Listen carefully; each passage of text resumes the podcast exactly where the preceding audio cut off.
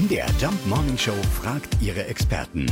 Fakt oder Fake? Dr. Jael Adler ist Hautärztin und äh, wir haben sie gefragt, ob das wirklich stimmt. Sonnenblumenöl gegen Sonnenbrand? Sonnenblumenöl enthält Vitamin E, das ist antientzündlich und wenn man es über die Haut streicht, kann Feuchtigkeit eingeschlossen werden.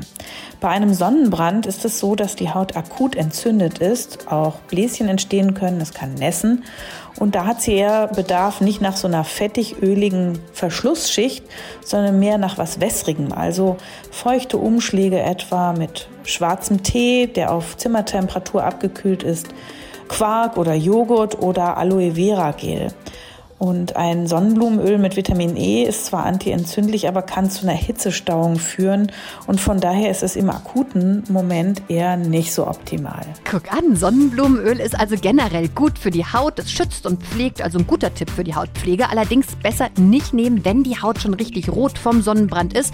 Das kann dann sogar schaden. Haben wir wieder was gelernt, ja? Für den Praxistest warten wir jetzt noch drauf, dass das äh, passende Wetter zurückkommt.